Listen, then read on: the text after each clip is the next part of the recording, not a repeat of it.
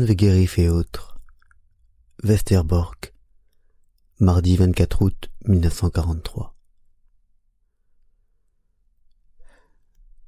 Après une nuit comme celle-ci, j'ai pensé un moment, en toute sincérité, que ce serait péché que de rire encore. Mais un peu plus tard, j'ai fait réflexion que certains étaient partis en riant, encore que cette fois bien peu. Et en Pologne, il y aura peut-être de temps à autre quelqu'un pour rire, encore que de ce qu'on voit, bien peu, je le crains. Quand je pense au visage des soldats en uniforme vert de l'escorte armée, mon Dieu, ces visages. Je les ai examinés l'un après l'autre, retranchés dans mon poste d'observation derrière une fenêtre. Jamais rien ne m'a tant épouvanté que ces visages. Je me suis posé des questions sur cette parole, qui est le fil directeur de ma vie. Et Dieu cria l'homme à son image. Oui. Cette parole a connu chez moi une matinée difficile. Que ni les mots, ni les images ne suffisent à décrire des nuits comme celle-ci, je vous l'ai dit bien souvent. Pourtant, il me faut essayer de vous en faire un compte-rendu. On se sent en permanence les yeux et les oreilles d'un pan de l'histoire juive. On éprouve parfois aussi le besoin d'être une petite voix, il faut bien que nous nous tenions mutuellement au courant des événements qui se produisent aux quatre coins de ce monde. Chacun doit apporter sa pierre à l'édifice pour que, après la guerre, la mosaïque puisse se recomposer, couvrant le monde entier. Au petit matin, lorsque j'ai fait un saut jusqu'à la baraque pénitentiaire après une nuit passée à l'hôpital, ça fut comme une bouffée d'air frais. Les occupants, des hommes en majorité, étaient rassemblés avec tout leur pactage dans l'enceinte de barbelés, et beaucoup d'entre eux avaient l'air de gaillards entreprenants et virils. Un vieil ami, je ne l'ai pas reconnu tout de suite, avec son crâne rasé. Cela vous change parfois une physionomie. M'a lancé en riant. Au moins qu'il ne s'acharne sur moi et me batte à mort, j'en reviendrai.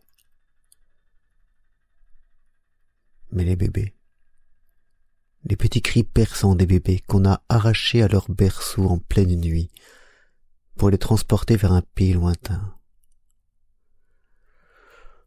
Je dois me hâter de tout noter, même en désordre.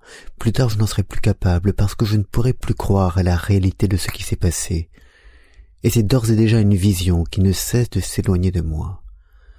Les bébés, oui, c'était le pire. Et puis cette jeune paralytique qui ne voulait même pas emporter une assiette et trouvait si dur de mourir. Ou ce garçon pris de panique. Il se croyait en sécurité, et c'était bien là son erreur, car il s'est retrouvé inopinément sur la liste du convoi. Perdant la tête, il s'est sauvé.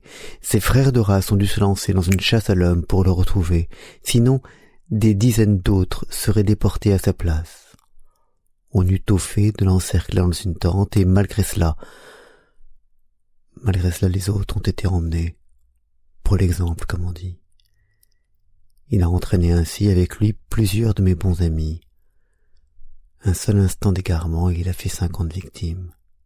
Ou pour mieux dire, ce n'est pas lui qui les a faites, mais notre commandant, que l'on présente si souvent comme un gentleman. Mais ce garçon pourra-t-il assumer la situation lorsqu'il comprendra pleinement quel mal il a causé? Et comment la masse des Juifs déportés par le même train le traitera-t-elle? Ce garçon va connaître des moments difficiles. Peut-être les choses auraient-elles encore pu s'arranger si cette nuit-là, de véritables armadas aériennes n'étaient passées au-dessus de nos têtes. Le commandant n'aura probablement pas été sans les remarquer. Dieu qu'il vole bien, fit en pleine nuit une voix qui semblait s'adresser aux étoiles. On se berçait tellement encore de l'espoir puéril que ce convoi serait annulé. D'ici, beaucoup avaient suivi le bombardement d'une ville voisine, peut-être. Et pourquoi une voie ferrée n'aurait-elle pas été touchée empêchant le train de partir? Cela n'est jamais arrivé, mais à chaque convoi, on se reprend à l'espérer, avec un optimisme indéracinable. La veille au soir, je traversais le camp. Les gens s'attroupaient entre les baraques sous un ciel gris de nuages. Tenez, c'est ainsi que les gens s'attroupent après une catastrophe, lorsqu'ils la commentent à tous les coins de rue, remarqua mon compagnon. Mais c'est justement là ce qui est incompréhensible, éclatai-je. Pour l'instant, nous sommes encore avant la catastrophe. Lorsqu'un accident se produit quelque part, un instinct naturel à l'homme le pousse à porter secours et à sauver ce qui peut l'être. Mais cette nuit, je vais habiller des bébés et tenter de calmer des mères, et c'est cela que j'appelle porter secours. Je pourrais me maudire. Nous savons très bien que nous abandonnons nos malades, nos pensionnaires sans défense, à la faim, à la chaleur, au froid, au dénuement, à l'extermination. Et pourtant, nous les habillons nous-mêmes, et nous les conduisons nous-mêmes jusqu'aux wagons à bestiaux de bois nus, au besoin soit des brancards lorsqu'ils ne peuvent pas marcher. Mais que se passe-t-il donc? Quelles sont ces énigmes? De quel fatal mécanisme sommes-nous prisonniers? Nous ne pouvons nous tirer de ces contradictions en disant que nous sommes tous lâches. Et d'ailleurs nous ne sommes pas si mauvais. Nous nous trouvons ici en face de questions plus profondes. Cet après-midi-là, la veille du convoi, j'ai fait encore une fois le tour de ma baraque hospitalière, passant de lit en lit, lesquels se révèlent le lendemain. Les listes ne sont jamais rendues publiques qu'au tout dernier moment, mais certains savent d'avance s'ils doivent partir. Une jeune fille m'appelle. Elle est assise toute droite dans son lit, les yeux grands ouverts. C'est une jeune fille aux poignets grêles, au petit visage fin et diaphane. Elle est partiellement paralysée. Elle venait juste de réapprendre à marcher entre deux infirmières, pas à pas. On vous l'a dit Je dois partir. Comment toi aussi? Nous nous considérons un moment, la gorge nouée. Elle n'a plus du tout de visage, elle n'a plus que deux grands yeux. Elle finit par dire, d'une petite voix terne et monocorde, quel dommage. Hein Dire que tout ce qu'on a appris dans sa vie n'aura servi à rien. Et comme c'est difficile de mourir, hein Soudain, l'expression étrangement figée de son petit visage se brise, elle laisse couler ses larmes et échapper un cri. Oh d'être obligé de quitter la Hollande, c'est cela le pire. Et oh, pourquoi n'ai-je pas pu mourir avant? Plus tard dans la nuit, je la reverrai une dernière fois. Dans la buanderie, une petite bonne femme tient sur son bras du linge encore dégoulinant. Elle m'agrippe au passage. Elle a l'air un peu égarée elle déverse sur moi un flot de paroles. C'est impossible. Comment est-ce possible? Je dois partir, et mon linge ne sera jamais sec pour demain. Et mon enfant est malade, il a de la fièvre. Vous ne pouvez pas obtenir que je reste ici. Et je n'ai même pas assez d'habits pour le petit. Ils m'ont envoyé sa petite grenouillère au lieu de la grande. Oh, il y a de quoi devenir folle. Et dire qu'on ne peut emporter qu'une couverture. On va geler, hein Qu'est-ce que vous croyez? J'ai ici un cousin. Il est arrivé en même temps que moi. Mais il n'est pas obligé de partir parce qu'il a de bons papiers. Pensez-vous que je pourrais en profiter aussi? Je vous en prie. Dites que je ne dois pas partir. Qu'en pensez-vous? Est-ce qu'il laisse ses enfants avec leur mère? Oui, revenez cette nuit. Peut-être que vous pourrez m'aider. Qu'en pensez-vous? Est-ce que les papiers de mon cousin?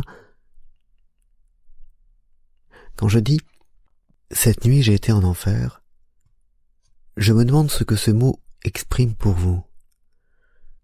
Je me le suis dit à moi-même, au milieu de la nuit, à haute voix, sur le ton d'une constatation objective.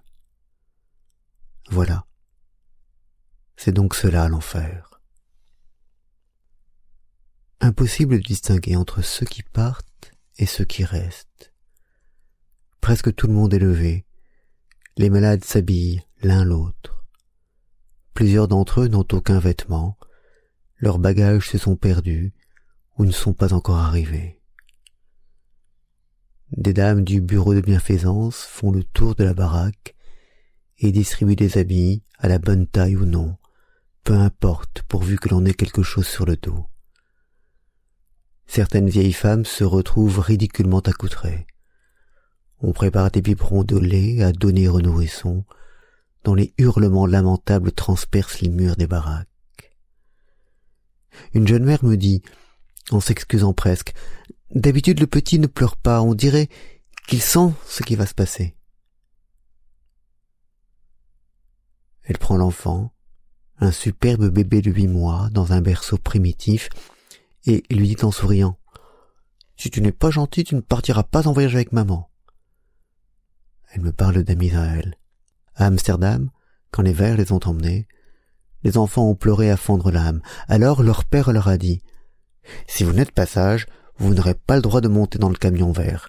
Ce monsieur en vert ne voudra pas vous emmener. Et ça a marché.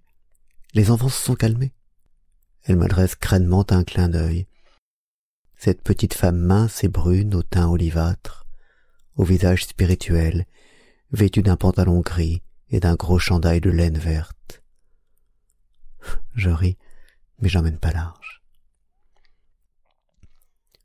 La bonne femme au linge mouillé est au bord de la cuisinière. Vous ne pourriez pas cacher mon enfant? Je vous en prie, cachez-le. Faites-le pour moi. Il a une forte fièvre. Comment pourrais-je l'emmener? Elle me désigne un bout de chou, aux boucles blondes et à la frémousse enflammée, qui s'agite dans un petit lit de bois. L'infirmière veut passer à la mère un chandail de laine supplémentaire par-dessus sa robe. Elle se débat. Non, je ne veux rien. À quoi bon? Mon petit. Elle sanglote. Un enfant malade, il vous l'enlève, et on ne le revoit plus jamais. Une femme s'avance vers elle, une femme du peuple, aux formes lourdes, aux traits grossiers et bonasses. Elle attire à elle cette mère désespérée, et la fait asseoir à côté d'elle sur le rebord d'un lit de fer. Elle lui parle en son dialecte aux accents chantants. Mais après tout, tu n'es qu'une juive comme les autres. Tu dois partir comme les autres, non. Quelques lits plus loin, j'aperçois soudain une de mes collègues, dont le visage tavelé a pris un cri de cendre. Elle s'agenouille au chevet d'une mourante qui a absorbé du poison et qui est sa mère. Dieu du ciel, que se passe-t-il ici? Que voulez-vous faire? m'écriai-je malgré moi. Je suis devant une femme des bas quartiers de Rotterdam, une petite femme affectueuse. Elle est au neuvième mois. Deux infirmières tâchent de l'habiller. Elle appuie son corps difforme contre le lit de son enfant. Des gouttes de sueur ruissellent sur son visage. Ses yeux fixent des lointains où je ne peux la suivre.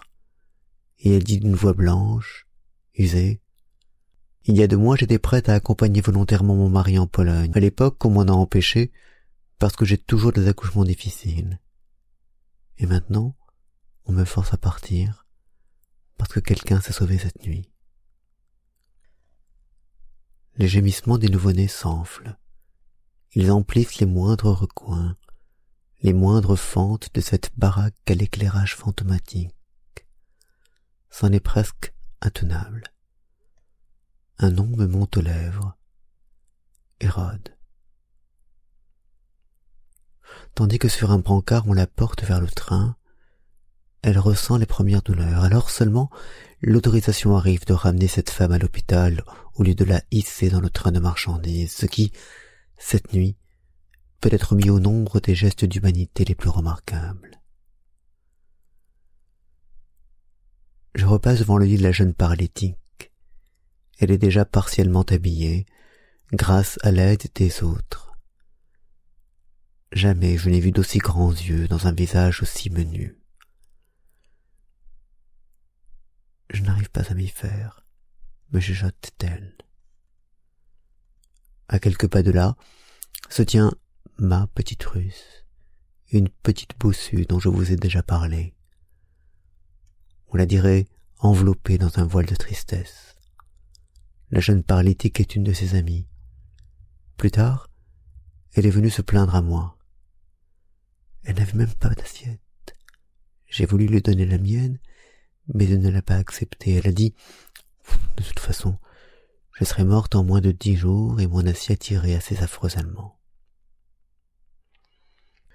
Elle se tient devant moi, un kimono de soie verte drapé sur son petit corps difforme.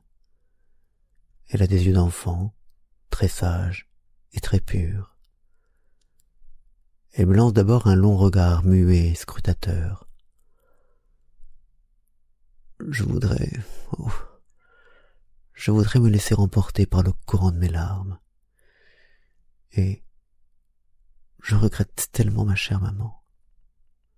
Cette chère maman est morte il y a quelques mois d'un cancer. Elle est morte ici, dans la buanderie, près des toilettes. C'était le seul endroit où elle pouvait trouver un instant de solitude pour mourir. Lubotchka m'interroge avec son accent bizarre et du ton d'un enfant qui demande pardon. Le bon Dieu comprendra peut-être mes doutes dans un monde comme celui-ci.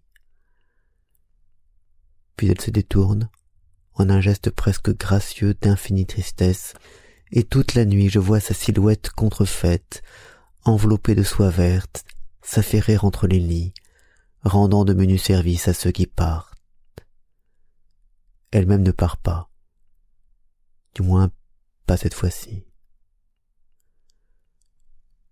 Je presse des tomates pour remplir des biberons destinés au voyage des bébés. À côté de moi est assise une jeune femme. Elle a l'air active, prête au départ et très soignée.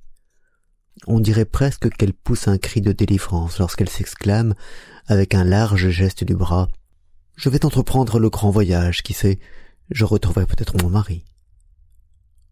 En face d'elle, une autre l'interrompt avec aigreur. Moi aussi je pars, mais je n'entreprends pas le voyage. Je le subis sans l'accepter. J'observe la jeune femme assise à mes côtés. Elle n'est ici que depuis quelques jours après un séjour à la baraque pénitentiaire. Il émane d'elle un air de calme résolution et d'indépendance, sa petite bouche prend volontiers une expression de défi. Dès les premières heures de la nuit, elle est fin prête pour le grand départ, vêtue d'un pantalon long, d'un chandail et d'un gilet de laine. À côté d'elle, un lourd sac à dos avec une couverture roulée et posée par terre. Elle s'efforce d'avaler quelques tartines. Elles sont moisies. Ce n'est probablement pas la dernière fois que je mangerai du pain moisi, plaisante-t-elle. En prison, je suis resté plusieurs jours sans manger.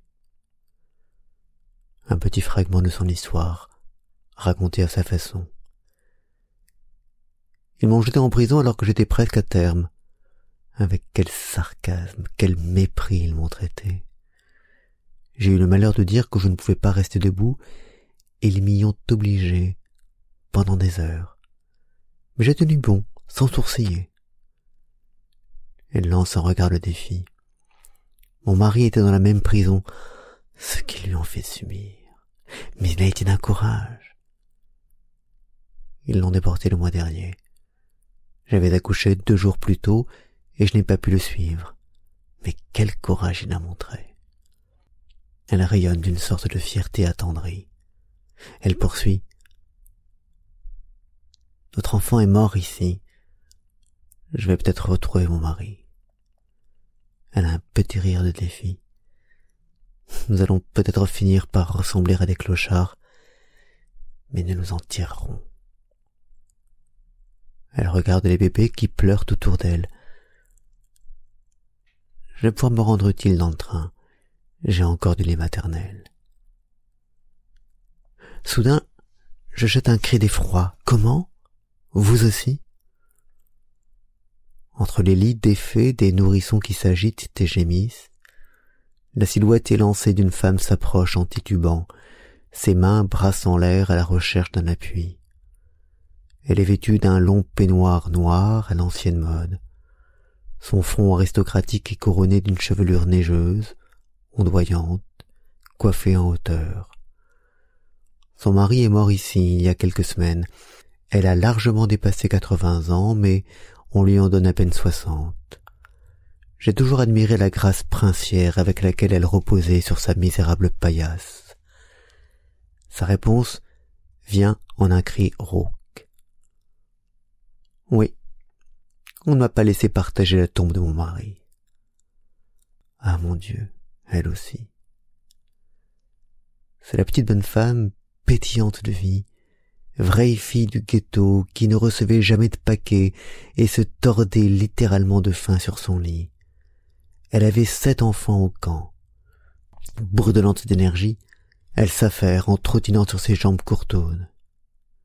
Eh oui, qu'est-ce que vous croyez? J'ai sept enfants? Ils ont bien besoin d'une mère qui n'a pas froid aux yeux. Avec des gestes vifs, elle bourre d'affaires un sac de jute. Je ne laisse rien derrière moi. Mon mari a déjà été déporté il y a un an et mes deux aînés sont déjà partis. Elle ajoute d'un air rayonnant. Mes petits sont tellement gentils pour moi. Elle trottine, elle emballe, elle s'affaire, elle lance à chacun un mot d'encouragement au passage. Une vraie femme du ghetto, petite et laide, les cheveux noirs et graisseux, larges de hanches et courtes sur pattes. Elle porte une minable robe à manches courtes. Je parie qu'elle la mettait déjà pour faire sa lessive dans la Straat. Et aujourd'hui, elle l'a encore sur le dos pour partir en Pologne. Trois jours de voyage avec cet enfant. Oui, qu'est-ce que vous croyez? Je pars avec sept enfants et ils ont bien besoin d'une mère qui n'a pas froid aux yeux. Cette jeune femme, tout indique qu'en des jours meilleurs elle a connu le luxe et a été très jolie. Elle n'est au camp que depuis peu. Elle s'était cachée pour protéger son bébé. Une dénonciation l'a envoyée ici comme tant d'autres clandestins. Son mari est à la baraque pénitentiaire. Elle fait peine à voir. Ses cheveux décolorés laissent entrevoir çà et là leur couleur naturelle, noire avec un reflet verdâtre. Elle a enfilé plusieurs dessous et plusieurs ensembles les uns sur les autres. On ne peut pas tout porter dans ses bagages, surtout si l'on a un petit enfant avec soi. Mais cet accoutrement lui donne l'air difforme et ridicule. Son visage est marbré de taches rouges. Elle pose sur chacun un regard voilé et interrogateur, comme un jeune animal abandonné sans défense. De quoi aura l'air cette femme déjà totalement désemparée lorsque, au bout de trois jours de voyage, on la déchargera de ce wagon de marchandises bondé, où l'on entasse hommes, femmes, enfants, nourrissons, avec leurs bagages, et pour tout mobilier une tonne au milieu. Ils se retrouveront probablement dans d'autres camps de transit où l'on continuera à les transborder ailleurs. Ainsi sommes-nous traqués, à mort, d'un bout à l'autre de l'Europe. J'erre encore un moment, sans but, dans les autres baraques. Je traverse des scènes qui surgissent devant mes yeux en une multitude de menus détails, d'une clarté de cristal, et qui sont en même temps aussi diffuses que les visions séculaires et évanescentes. Je vois emporter sur un brancard un vieillard, au dernier stade de la maladie, qui dit son propre Seamus. Dire Seamus, c'est dire une prière pour un mourant. La prière se compose essentiellement de l'invocation continuelle du nom de Dieu et prend sa valeur la plus haute lorsque le mourant est encore en état d'y mêler sa voix. Je vois un vieil homme, emporté sur un brancard jusqu'au train, un vieil homme qui dit son propre Seamus. Je vois un père qui, avant le départ, bénit sa femme et son fils, et se fait bénir lui-même par un vieux rabbin à la barbe neigeuse et au profil enflammé de prophète. Je vois... Comment pourrais-je jamais le décrire? Il est déjà six heures du matin, le train partira à onze heures, on commence à y charger gens et sacs à dos. Les allées qui mènent au train sont fermées par des hommes du service d'ordre. Tous ceux qui ne sont pas concernés par ce transport doivent dégager le terrain et rester dans les baraques. Je me glisse dans une baraque qui se trouve juste en face du train. J'entends une voix cynique dire D'ici on a toujours une vue imprenable sur les convois entrant et sortant. Depuis hier déjà, ce train partage notre camp en deux moitiés. En tête, une lugubre série de wagons de marchandises rouillés, un wagon de voyageurs en queue pour le peloton d'escorte. Dans certains wagons, des litières de papier s'étalent sur le sol. Elles sont destinées aux malades. La chaussée goudronnée qui longe le train s'anime de plus en plus des hommes de la colonne volante en combinaison brune apportent des bagages sur des brouettes. Parmi eux, je découvre en particulier quelques bouffons du commandant, le comique Max Ehrlich et le compositeur de chansonnettes Willy Rossen, qui ressemble à la mort en marche. À un moment donné, il devait faire partie d'un convoi. La décision était irrévocable, mais quelques jours auparavant, il chanta, à s'en décrocher les poumons devant un public enthousiaste où se trouvaient le commandant et sa suite. Il chanta Je ne comprends pas que les roses fleurissent et d'autres mélodies de circonstance. Le commandant, qui a beaucoup de sens artistique, était ravi. Rosen a ainsi été bloqué au camp. On lui a même attribué une maison où il vit désormais, derrière de petits rideaux à carreaux rouges avec sa femme, une blonde peinturlerée qui, le jour, manie les soreuses dans les vapeurs bouillantes de la blanchisserie. Quant à lui, le voilà en combinaison kaki, poussant la longue brouette qui lui sert à accomplir sa mission, apporter les bagages de ses frères. On dirait la mort en marche. Et puis voici un autre bouffon, Erich Ziegler, le pianiste favori du commandant, la rumeur rapporte qu'il est suffisamment doué pour jouer en jazz la neuvième de Beethoven. C'est vous. Tout à coup, une troupe de gaillards en uniforme vert se déploie sur l'asphalte. Je me demande d'où ils sortent pour surgir aussi brusquement. Paquetage et fusil sur le dos. J'observe les silhouettes et les visages. J'essaie de les considérer sans préjugés. Lors de précédents convois, on remarquait souvent, dans le lot, des gens encore intacts, des bonheurs, qui fumaient tranquillement leur pipe et roulaient des yeux étonnés en traversant le camp, qui parlaient un dialecte incompréhensible, et avec qui on ne redoutait pas trop d'entreprendre le voyage. Cette fois, l'effroi me saisit. Des trognes obtuses, méprisantes, où l'on chercherait en vain à découvrir un dernier vestige d'humanité. Sur quel front a-t-on éduqué ces gens-là? Dans quel camp pénitentiaire les a-t-on entraînés? Mais ne s'agit-il pas cette fois, il est vrai, d'un convoi disciplinaire? Quelques jeunes femmes se sont déjà assises dans les wagons, elles tiennent leur bébé sur leurs genoux et laissent pendre leurs jambes à l'extérieur voulant goûter le plus longtemps possible un peu d'air frais. Des malades passent, portés sur des brancards. C'est un convoi disciplinaire. J'en rirais presque, la disproportion entre gardien et gardé est trop extravagante. Derrière notre fenêtre, mon compagnon frissonne un peu. Il y a des mois, on l'a transféré ici d'Amersfoort. Il était en petits morceaux quand on l'a amené. Oui, ils sont comme ça. Ce type-là, dit-il. Ils ont bien cet air-là. Près de nous, quelques enfants écrasent leur nez au carreau. J'écoute leurs propos pleins de gravité. pourquoi ce sale type porte du vert et pas du noir? Le noir, c'est pourtant la couleur des méchants. Regarde un malade.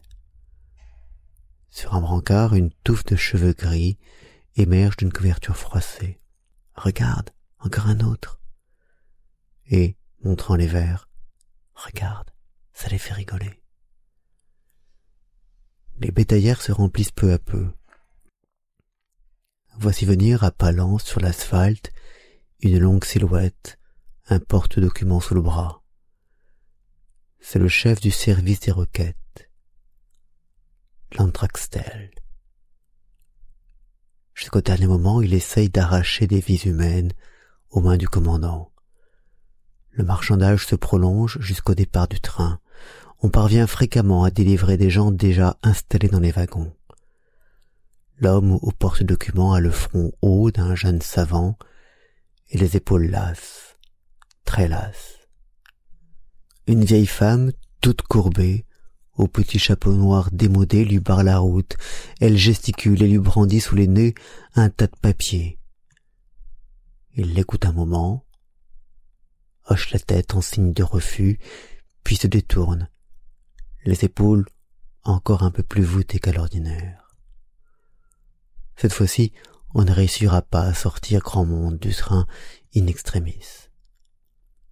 Le commandant est furieux, un jeune juif a osé se sauver sans qu'on puisse parler d'ailleurs d'une tentative sérieuse d'évasion. Il s'est échappé de l'hôpital dans un instant de panique, une veste de lustrine passée sur son pyjama bleu, et s'est caché avec une maladresse presque puérile dans une tente où l'on n'a pas tardé à le retrouver après une sorte de battue dans tout le camp mais un juif n'a pas le droit de se sauver, ni celui de céder à la panique. La sentence du commandant est implacable. En représailles, des dizaines d'autres doivent partir par ce convoi, et parmi eux, bien des gens qui se croyaient solidement ancrés au camp. Mais c'est ainsi. Mais c'est ainsi. Tout le système est fondé sur le châtiment collectif. Les nombreuses escadrilles qui sont passées cette nuit au-dessus de nos têtes n'ont sans doute guère contribué non plus à améliorer l'humeur du commandant, mais c'est un point sur lequel il ne s'exprime pas volontiers. Les wagons à bestiaux sont désormais remplis à première vue. Mais pensez-vous, Dieu du ciel, et cela, comment vont-ils y tenir? Un nouveau groupe nombreux s'avance. Les enfants ont toujours le nez collé au carreau, ils ne perdent rien des événements. Regarde, il y a des gens qui ressortent, ils ont sûrement trop chaud dans le train. Soudain, l'un des enfants s'écrie Le commandant. Il apparaît au bout de la chaussée goudronnée, telle la grande vedette qui n'entre en scène qu'au final d'une revue. Autour de la personne de ce commandant on tisse déjà presque des légendes. Il a tant de charme et de si bonnes dispositions à l'égard des juifs. Pour le commandant d'un camp de juifs, il professe des opinions bien singulières. Récemment, il a estimé que nous devions avoir une alimentation plus variée et, sur ces entrefaites, on s'est hâté de nous servir, une fois, des petits pois au lieu de choux. On le dépeint aussi comme le père et protecteur de notre vie artistique et comme un habitué des revues de cabaret. Il lui est même arrivé d'assister trois soirs de suite à la même représentation et de rire chaque fois aussi fort des mêmes plaisanteries usées. Sous ces auspices, un chœur d'hommes s'est constitué qui a chanté à sa demande Bei mir bist du schön. Sur cette lande, cela prenait des accents vibrants, il faut le dire. De temps en temps, il invite chez lui des artistes, il parle et boit avec eux jusqu'au petit matin. Dernièrement, il a reconduit une actrice chez elle en pleine nuit et, au moment de la quitter, il lui a tendu la main. Vous vous rendez compte La main. On dit aussi qu'il aime particulièrement les enfants. Les enfants doivent être bien traités. À l'hôpital, on leur donne chaque jour une tomate. Pourtant, il meurt ici beaucoup d'enfants. Pour quelle raison? C'est un point que la science, jusqu'à ce jour, n'a pas élucidé je pourrais multiplier ainsi les anecdotes sur notre commandant. Peut-être se sent-il dans la peau d'un souverain débonnaire, régnant sur une multitude d'humbles sujets. Dieu seul sait dans quelle peau il se sent. Une voix dit derrière moi Nous avions autrefois un commandant qui envoyait les gens en Pologne à coups de pied. Celui-ci le fait avec le sourire. Il longe le train au pas de marche. Cet homme encore relativement jeune, qui a fait une brillante carrière, si l'on peut s'exprimer ainsi. Sur cette lande de Drunt, il règne en maître et seigneur sur la vie et la mort de juifs hollandais et allemands. Il y a un an, il ne savait probablement pas que cette lande existait. Je ne savais pas moi-même du reste. Il envoie ce matin cinquante juifs de plus en déportation parce qu'un jeune homme en pyjama bleu s'est caché dans une tente. Il longe le train, ses cheveux gris soigneusement brossés dépassent vers la nuque, sous le rebord de sa casquette plate verte. Ses cheveux gris, qui forment un contraste si romantique avec un visage encore assez jeune, font rêver beaucoup d'innocentes fillettes de ce camp, même si elles n'osent pas l'avouer ouvertement. Son visage, en ce matin de colère, est presque gris acier. C'est un visage que je suis encore loin de pouvoir déchiffrer. Il me fait parfois penser à une mince cicatrice où la hargne, la morosité et l'insincérité se mêlent indissolublement. Et puis, il y a quelque chose dans sa physionomie qui tient le milieu entre le garçon coiffeur tiré à quatre épingles et l'habitué d'un café d'artiste. Mais c'est la hargne et la raideur forcée qui dominent. Au pas de marche, il longe les wagons de marchandises d'où déborde la cargaison humaine. Il passe en revue ses troupes, malades, nourrissons, jeunes mères et hommes au crâne rasé. On amène encore quelques malades sur des brancards. Il a un geste de l'impatience, ça ne va pas assez vite. Derrière lui, s'avance son secrétaire juif élégamment vêtu d'une clotte de cheval beige et d'une veste de tweed rouille. Il a l'allure correcte, sportive, mais insignifiante de l'anglais buveur de whisky. Soudain, un beau chien de chasse brun arrive à grands bonds, surgit d'on ne sait où. Le secrétaire en beige folâtre gracieusement avec lui. On jurait une illustration sortie tout droit d'une revue mondaine anglaise. Le peloton des verts roule des yeux ébahis. Peut-être pense-t-il, enfin, penser est un bien grand mot, que les juifs ici ont un tout autre air que sur les planches de leur manuel d'instruction. Divers classiques juifs du temps, divers classiques juifs du camp vont et viennent le long du train. En voilà encore qui font les importants. Grommelle quelqu'un derrière moi. Boulevard des déportés, dis-je à haute voix. Je demande à mon compagnon pourra-t-on jamais décrire au monde extérieur tout ce qui s'est passé ici? Le monde extérieur, lorsqu'il pense à nous, imagine peut-être une masse souffrante de juifs incolores et indifférenciés. Il ne sait rien des fossés, des abîmes, des nuances qui séparent les individus et les groupes, et ne serait peut-être même pas capable de les comprendre. le commandant vient d'être rejoint par l'Oberdienstelster, le chef des services du camp. Le commandant paraît soudain menu, chétif.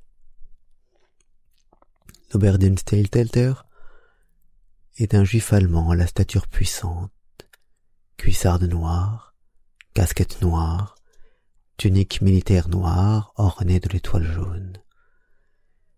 Il a des lèvres cruelles et une nuque de potentat. Il y a un an, il était encore terrassier dans l'équipe extérieure. Son ascension fulgurante cristallise un moment privilégié de l'histoire des mentalités de notre époque. Il faudra plus tard en parler plus longuement. Le commandant en vert clair, raide comme bois, le secrétaire en beige, impassible, et la noire silhouette de brute proconsulaire de l'Oberdiensteinstelter parade devant le train. On fait le vide autour d'eux, mais tous les yeux se tournent vers eux. Mon Dieu, toutes ces portes vont-elles vraiment se fermer? Oui, hélas. Les portes se referment sur des grappes humaines comprimées, rejetées à l'intérieur des bétaillères. Les minces ouvertures en haut des parois laissent entrevoir des têtes et des mains qui s'agiteront tout à l'heure lorsque le train partira. Le commandant, à bicyclette, remonte une dernière fois le convoi. Puis, il fait un petit signe de la main, tel un souverain d'opérette, et une jeune ordonnance accourt pour lui prendre des mains son vélo avec tout le respect voulu. Le sifflet pousse son cri strident. Un train quitte la Hollande avec son chargement de mille vingt juifs. Les quotas n'étaient même pas très élevés cette fois. Mille juifs seulement. Les vingt autres constituent une réserve pour la route. Il est toujours possible que quelques-uns meurent de faiblesse ou soient écrasés dans la presse. Dans ce qu'on voit plus que jamais puisqu'il emporte tant de malades sans la moindre infirmière. Les auxiliaires du départ refluent lentement. Ils vont goûter un repos trop attendu. On voit beaucoup de visages épuisés, blêmes et tourmentés. Notre camp vient d'être amputé d'un nouveau membre. Un autre suivra la semaine prochaine. Cela dure depuis plus d'un an, semaine après semaine. Nous sommes quelques milliers à rester ici. Cent mille de nos frères de race ont déjà quitté la Hollande et s'épuisent sous des cieux inconnus ou reposent en terre inconnue. Nous ignorons tout leur sort. Peut-être en saurons-nous bientôt plus, chacun à son tour, car c'est aussi le sort qui nous attend. Je n'en doute pas un instant. Mais pour le moment, il faut que j'aille dormir une petite heure je suis un peu fatigué et la tête me tourne. Ensuite, je passerai à la lingerie pour tâcher de récupérer un gant de toilette égaré. Mais d'abord je vais prendre un peu de sommeil. Et pour le reste, je suis bien décidé à revenir vers vous après quelques pérégrinations. Je vous dis au revoir pour cette fois, ami très cher.